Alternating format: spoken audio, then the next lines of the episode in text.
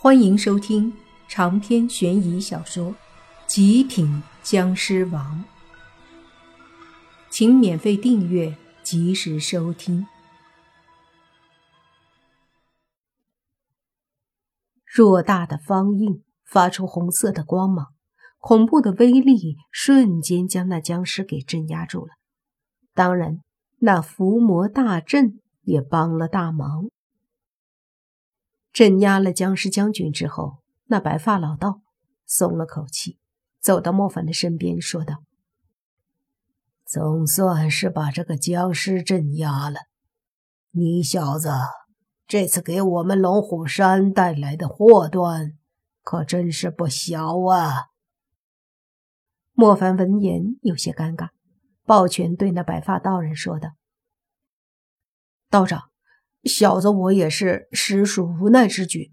若是不用那金星玉的话，我女友她恐怕疯狂起来，也不比这僵尸将军差多少。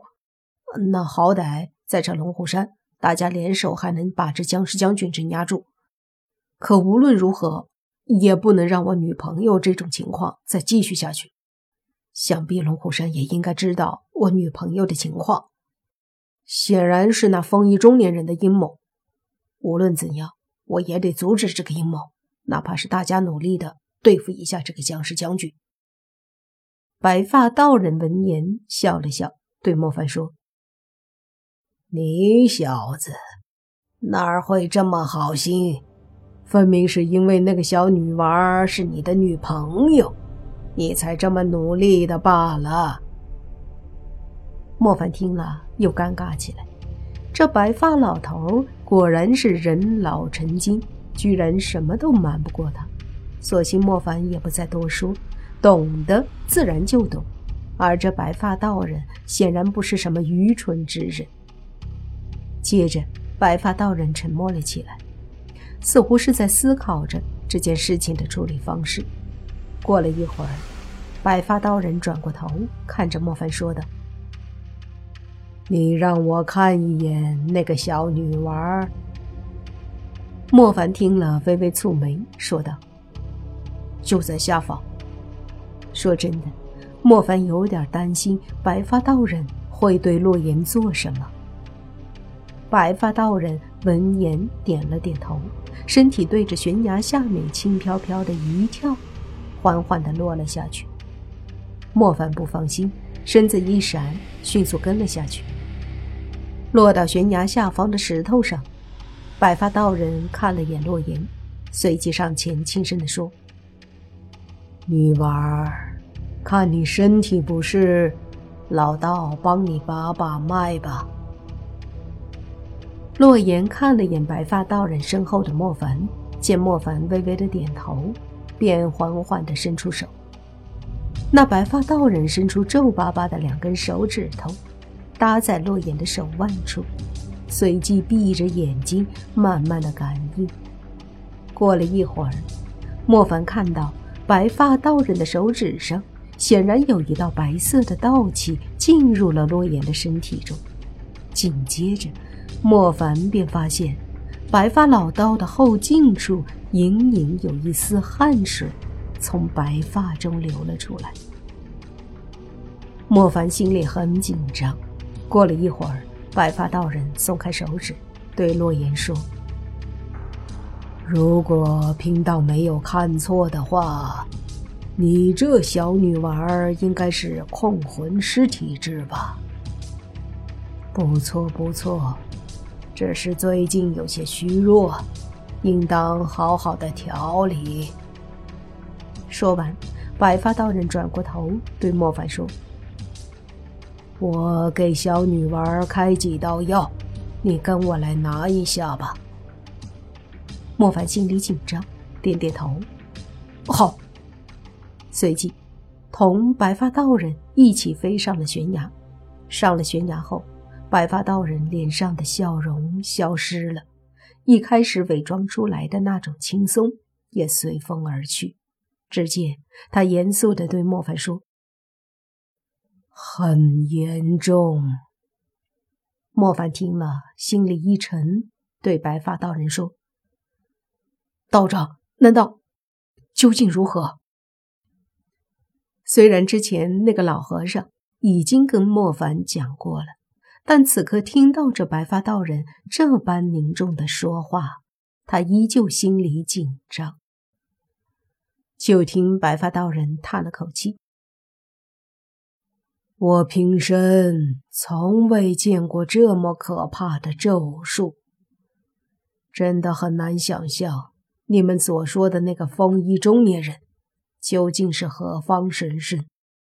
居然能在这小女娃的体内种下这么可怕的东西？实话说吧，这东西在我看来根本不可能解除。也就是说，在他的体内只能一直存在，并且很难压制。哪怕是用静心玉。也只能起到一点压制的作用。如果他稍微受到刺激，可能会再次爆发，而爆发之后，想让他安静下来，恐怕便不是那么容易了。听到白发道人的话，莫凡的心简直沉到了谷底。这似乎比那老和尚说的还要严重，至少。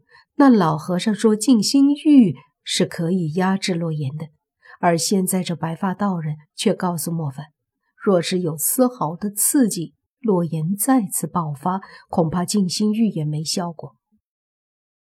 想到这里，莫凡急忙问白发道人说：“敢问道长，您可曾有什么办法能够解决吗？哪怕是再艰难也无所谓。”唉。这东西难呐！老道士叹了口气。莫凡想想，忍不住说道：“我曾经为一个高人的指点，让我来此以静心欲稳定他，然后便去那神仙境。神仙境。”谁知莫凡一提这三个字。那白发道人便是一愣，惊讶的看着莫凡说：“居然连神仙境都告诉你了？你可知道那是什么样的地方？”莫凡想了想说：“据说是人间仙境，里面高人很多，个个好似神仙一般。”那白发道人点点头，说道。的确没错，可你只知其一，不知其二。那地方的确仿若人间仙境，里面的高人也很多，的确是个个好似神仙一样。但只是神仙境是这样，而要进入神仙境，则便先要穿过那一片恐怖的区域。名叫恶魔谷，顾名思义，里面什么样的妖魔鬼怪都有，与神仙境完全相反。莫凡听了，只是略微有些惊讶，便说道：“这倒无所谓，只要真心有神仙境这样的一个地方，即便是要穿过穷凶极恶的恶魔谷，那也无所谓。”白发道人惊愕的看了眼莫凡，说：“年轻人，可不要口出狂言。那恶魔谷之恐怖，可非常人能理解。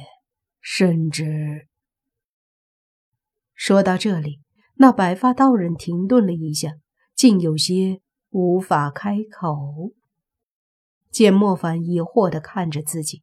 白发道人似乎坚定了什么，说道：“甚至贫道当年也曾寻找过神仙境，可是却很久没找到，最后只窥得一丝机缘。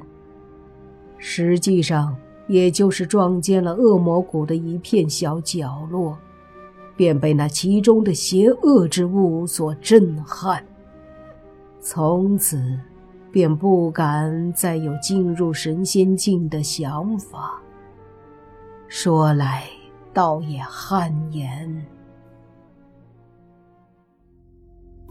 长篇悬疑小说《极品僵尸王》本集结束，请免费订阅这部专辑，并关注主播又见菲儿，精彩继续。